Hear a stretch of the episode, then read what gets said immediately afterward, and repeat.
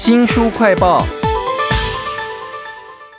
很多的服务业标准作业程序啊，看起来很亲切，其实背后是有法律考量的哦。同时要自保，还有要保障消费者。例如这个案例，有一个七十岁的客户，他到了银行说要解约定存啊，拿现金去买股票。这个时候呢，理财专员他问老先生说：“啊，有风险哦，那你要不要买股票呢？”其实这是 NG 的动作哈，记得一定要请老先生重复的解释，我刚才跟你说的高风险是什么意思呢？其实这个案例啊很生动，但是又很常见，出自于这本书《别让乐龄成为乐龄零头的零》哈，如何照顾失智者的荷包，金融人员的必修照护课。请到了翻译者郑嘉欣律师，律师您好，您好，周长好，听众朋友们大家好。这本书有超多生动的案例哦，例如经济虐待，比如说有个独生女呢，带着浑身发臭的老爸来领钱，那银行人员就很鸡婆的说：“哎，你们要不要在沙发上坐一下呢？”女儿马上就闪躲的说：“我们领完钱马上就要走了，好可疑哦！”而且旁边他这个编排的方式也很特别，就是故事整个发展哦都有清楚的列表，行员要注意老先生的外貌啦、应答能力啦。在这个案例里头，银行行员还有什么要注意的事情呢？嗯，这本书哦，它很有趣的地方就是。它是一本 case book，那所以他这个案例当中哦，他就很生动的去说，哎，这个独生女，她就赶快一直抢着要替老爸爸去回答哦。那这时候其实行员就应该要注意说，哇，那太可疑了，为什么老爸爸自己已经是个成年人了，看起来，呃，好像都没有要回答问题的意愿啊，或者是根本就可能没有办法听懂问题啊？那是不是应该要试着让老爸爸可以自己来回答行员的问题？知不知道自己来银行的目的是什么？领钱需要用到存折啦、印鉴章啦。那另外很重要的就是要问他说：“那你把钱领出去以后要做什么使用？”而不是直接就让老爸爸就跟这个女儿就把钱领走了。哇，这个例子真的好生动哦！我在书里面看到这个例子的时候啊，就注意到说这个银行的行员非常的鸡婆耶。那他可以鸡婆到什么程度，又不会踩到法律的底线呢？好像主动要求要通知其他的亲属。不能随便做哎。嗯，当然不行啊，因为呃，这本书因为它是翻译书哦，所以它其中有一个很重要的观念是来自于日本的所谓的个人资料保护法，包含你要把这个人他目前的情况，他可能嗯，我觉得他的认知能力好像不是这么的 OK 耶，或者是他来到我们银行之后想要提款，但是又有点迟疑，可能没有办法做一个清楚的回答或判断，这些通通都是属于各自的部分。那你要用什么样的方式，很有技巧的去诱导他，或者是很有技巧的去问他说：“我希望可以把这件事情告诉你的家人，那你觉得如何呢？”那或者是他可能会说：“哎，我们最近有个一起去野餐的活动，要不要邀请你的家人一起来呢？”就是用一个很有技巧的方式哦，可以去跟他的家人来接触。那在透过接触的时候，因为他已经得到了呃，是长辈的同意。而可以把他目前的情况告诉他的家人，这样才不会违反个人资料保护法。这本书真的好特别哦！别让乐龄成为乐龄，就是零头的零哈。如何照顾失智者的荷包？金融人员的必修照护课。其实要问清楚这个失智者他本人的意愿，我觉得还碰到很多法律的限制。例如说，我一开始讲说，银行的理财专员碰到了客户说我要解约、要投资的时候，其实在这个场合里头有一句话。听起来很棒，但是很多客户说全部都交给你了。这个时候，银行的投资理财专员其实要特别小心啊。是啊，其实这本书里面哦，他就有特别提到说，哎，如果客户告诉我们说，哎，全部就都交给你了，感觉好像是自己非常的受到信任啊。其实它所代表的意义，就是客户他可能完全没有办法理解银行员所告诉他的这么难的名词，或者是投资的内。内容或者是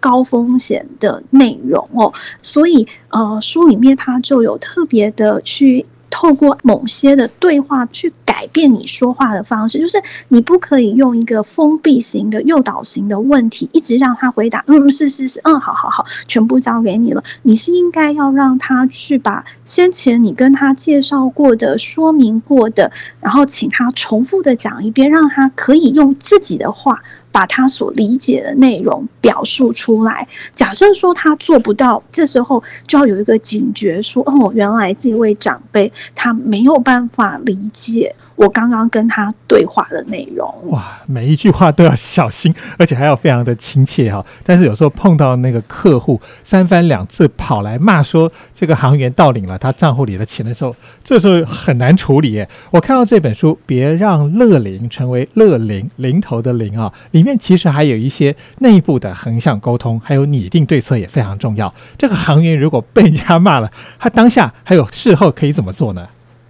呃，一般如果我们被人家骂了，一定会觉得嗯，好委屈哦，然后可能转头就会跟其他同事看 play 一番哦。但是在这本书当中哦，他有特别提到说，第一个，你可能要警觉到你的客户他有一些异常的状况；第二个，因为下一次这位客户来的时候，可能不是同一个行员去处理他的问题。所以呢，他们就会在内部就做一个报告，或者是去跟上司讨论，应该要拟定什么样的对策来处理这个客户他的问题。那当下一次这位客户再来到柜台的时候，即使柜台的人员是不同的人，他看一下那个报告的内容，就知道说，哦，上一次发生了什么事情，我们应该要用什么样的方式来应对，那就不会产。生前后的矛盾啊，或者是说同样的问题一再一再的 repeat，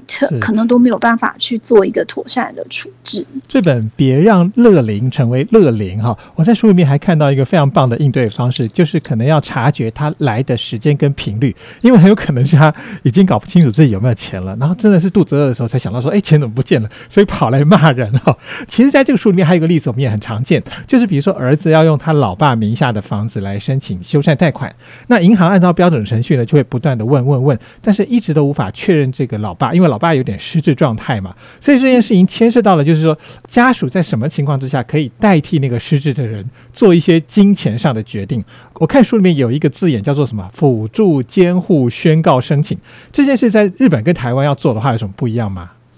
嗯，以在我们台湾来说，我们目前有两个制度，一个就是辅助宣告，一个就是监护宣告。那辅助宣告当然是针对于就是还有。意思的能力，只是他可能会做出一些不是很正确、对自己不利的决定。但是如果说他是失智或者是失能的情况，是已经达到了没有办法辨识自己所做的法律行为到底是有利或不利的时候，会去做监护宣告。可是，在日本的情况呢，它跟我们不太一样，是它。有三阶，就是补助，然后保佐，再来才是所谓的成年后见。那在成年后见当中呢，又有法定的由家事法官去裁。那另外一种就是任意后见，就是有点类似我们现在的议定监护哦。那这三者呢，有什么样的不同？就是比如说前面比较呃轻微的时候是使用这个保佐或者是补助，就是迈入后面比较。呃，意思表示不是那么清楚的时候，才会去使用后见的制度。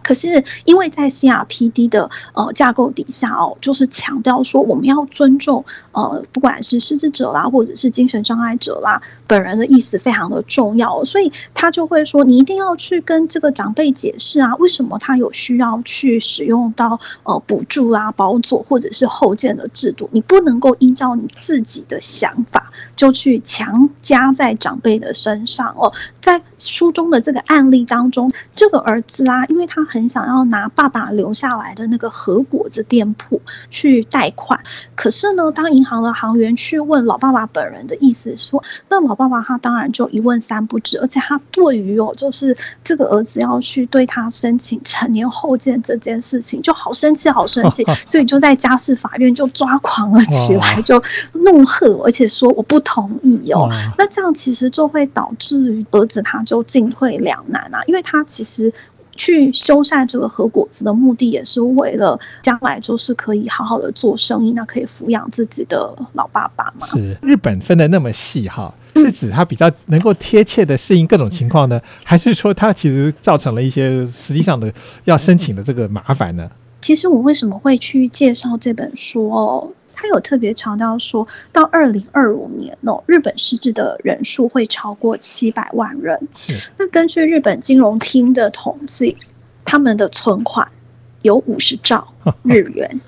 所以在日本，他们必须要跑在很前面，因为他们的老年人口太多了。日本它不是只有刚刚我们讲的，都是补助保左或后建哦，它甚至还有自立支援事业，这个是台湾完全没有的概念跟制度。假设今天你觉得。哎，我怎么常常在找存折跟印章？哎，我怎么连毕业证书都找不到？哎，我的那个年金的证明，或者是我之前的这些保险的证明哦，怎么好像我常常东找西找都找不到？那或者是你觉得我自己现在的状况不是很 OK，可是常常有人来跟我推销东西，那你就可以跑去公家机关底下设的那个社会福祉机构，你就先去找他的专门人员去做询问。询问完以后呢，你就跟他说，我现在觉得我需要一二三四五。五项的协助，那他们就帮你找，比如说呃专业的社工师、个管师，或者是那种照护员，或者是律师、会计师，然后他就跟你签一个约。那这个失智长辈他就说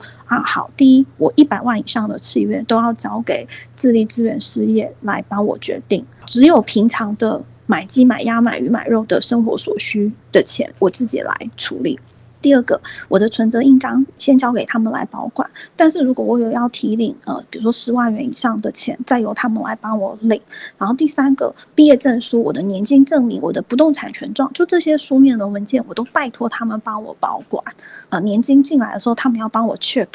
呃，到底足不足够啊？啊，要不要增加，还是怎么样？就是很多的事情我不会做的，我就交给他们帮我做。突然听起来，又觉得好像有点像那个信托制度，但是他把它做的就是更符合那个老年人真正的情形。是是，因为你信托的费用是账户的管理啊，然后手续啊、开办等等的费用。但是像他这个智力资源事业的，是等于是公的社会福祉机构嘛，所以他跟他咨询的时候不要钱，只有到后面签约的时候，他针对。特定的这些事物，它需要付费，那可能费用也不会那么的高，而且这样的有一个好处就是说，我决定我自己要交出去哪些的事情，嗯，那也符合 CRPD 底下就是尊重。失智者本人的自由意志嘛？啊，真好！原来日本做的这么细致啊！真希望我们也可以赶快补这个漏洞，因为我们也进入这个超高龄化社会的前期了。所以在牵涉到法律跟亲属之间信赖关系的时候，其实要非常的小心啊！我想一般的行员其实也应该要看看法律的规定，才能够发展出一套适当的标准作业程序啊！今天非常谢谢长期在关心这些失智者的。